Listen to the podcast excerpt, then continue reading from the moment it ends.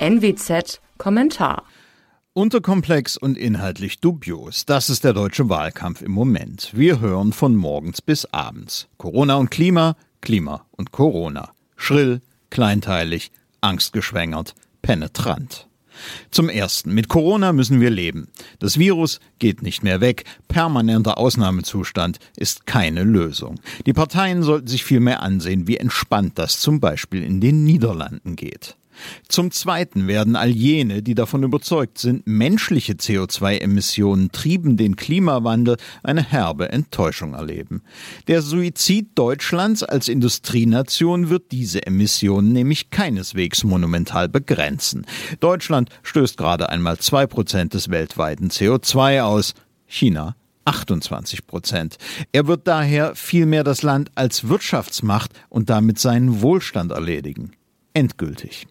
Das gilt auch für grünen Fantasien von einem Klimaministerium mit quasi diktatorischen Befugnissen. Das würde die staatliche Ordnung torpedieren und Freiheit in Deutschland erneut zu einem Fremdwort machen, dabei aber keine einzige Überschwemmung verhindern. Insgesamt reden sämtliche Parteien viel über Klima, lassen aber sicherheitshalber außen vor, wie denn all die großen Pläne mit der materiellen Lebenswirklichkeit im Lande in Einklang gebracht werden sollen. Corona wie Klima bedienen dabei jeweils trefflich die Neigung der Deutschen zur Hysterie und drücken die wichtigen, aber sperrigen, weil vor allem ökonomisch getriebenen Themen ins Aus. Da wären zunächst Staatsverschuldung und Staatsfinanzierung durch die Druckerpresse. Corona-Hilfen, Fluthilfen, Asylkosten. Deutschland gibt Geld aus, das es nicht hat. Die Forschungsabteilung der Deutschen Bank, ich zitiere, die Rekordverschuldung konnte bislang nur dank der Niedrigzinsen und der faktischen Monetarisierung von Staatsschulden unter Kontrolle gehalten werden. Zitat Ende. Im Klartext heißt das, niedrige Zinsen festgelegt von der Europäischen Zentralbank, der EZB, und Aufkaufprogramme von Staatsanleihen eben dieser Bank ermöglichen erst massive Verschuldung. Das Geld für den Anleihenkauf wird dabei aus dem Nichts geschaffen. Da existiert jetzt eine gewaltige Blase, Massen von Geld, die niemand mehr aus dem Verkehr ziehen kann. Ein Überangebot an Geld aber erzeugt zwangsläufig Geldentwertung, Inflation eben. Der Pfad ist vorgezeichnet. Inzwischen liegen wir bei über zwei Prozent. Und mehr noch. Die EZB hat sich vom Ziel einer stabilen Währung verabschiedet und strebt eine Geldentwertung von um die zwei Prozent regelrecht an. Zwei Prozent Inflation sind aber keine Geldwertstabilität. Das ist Enteignung. Kombiniert mit den Niedrigzinsen auf Guthaben verliert heute jeder Einzelne kontinuierlich ein Stück vom Kuchen, den er sich erarbeitet hat. Der Staat saniert sich auf Kosten der Bürger. Im Wahlkampf spielt dieses Thema, die Enteignung der Bürger durch die Finanzpolitik und die Ruinierung der Währung, aber keine Rolle. Die Sprengkraft jedoch ist größer als jede CO2-Emission. Am Ende steht nämlich unter anderem auch die Zertrümmerung der privaten Rentenvorsorge. Die wurde angesichts der fatalen Schwäche des gesetzlichen Rentensystems den Deutschen in den vergangenen Jahren wie Sauerbier angepriesen. Und nun? Niedrigzinsen verteuern massiv Rentenprodukte und Betriebsrenten.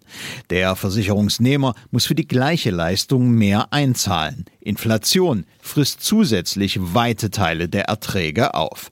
Dabei macht die extreme deutsche Steuer- und Abgabenlast private Vorsorge ohnehin schwierig. Es wäre also angesichts des maroden Staatsrentensystems kombiniert mit solchen Entwicklungen ein Rentenwahlkampf zu erwarten und notwendig, doch den vermeiden die Parteien mit voller Absicht und in seltener Einheit. Das gilt auch für eine Debatte über den Niedergang deutscher Technologieunternehmen. Die krebsen in der Regel hinter Amerikanern, Briten, Japanern und Chinesen her. Die Aktienkurse illustrieren das gegenwärtig überdeutlich. Debattenverweigerung existiert auch beim Thema Einwanderung, außer bei den Grünen. Bei denen weiß man wenigstens, dass sie die Tore weit öffnen wollen. Dabei sind die Probleme der Merkel-Ära keineswegs gelöst. Die Balkanroute belebt sich wieder, aber ein zukunftssicheres Einwanderungs Verfassungsrecht fehlt noch immer. Letzteres kann sich jedoch nur an den Bedürfnissen unseres Landes orientieren. Und schließlich sind da strategische, außenpolitische Fragen. Wie reagieren auf den Aufstieg Chinas, auf ein aggressiver werdendes Russland? Die Antworten werden unser aller Zukunft massiv beeinflussen. Wir könnten es hier mit einer Frage von Frieden oder Krieg zu tun haben. Debatte oder klare Aussagen in Wahlprogrammen? Fehlanzeige. Unterdessen aber erklingt aus Peking wie Moskau homerisches Gelächter. China orientiert sich an seinen Interessen und plant deshalb fast 400 neue Kohlekraftwerke.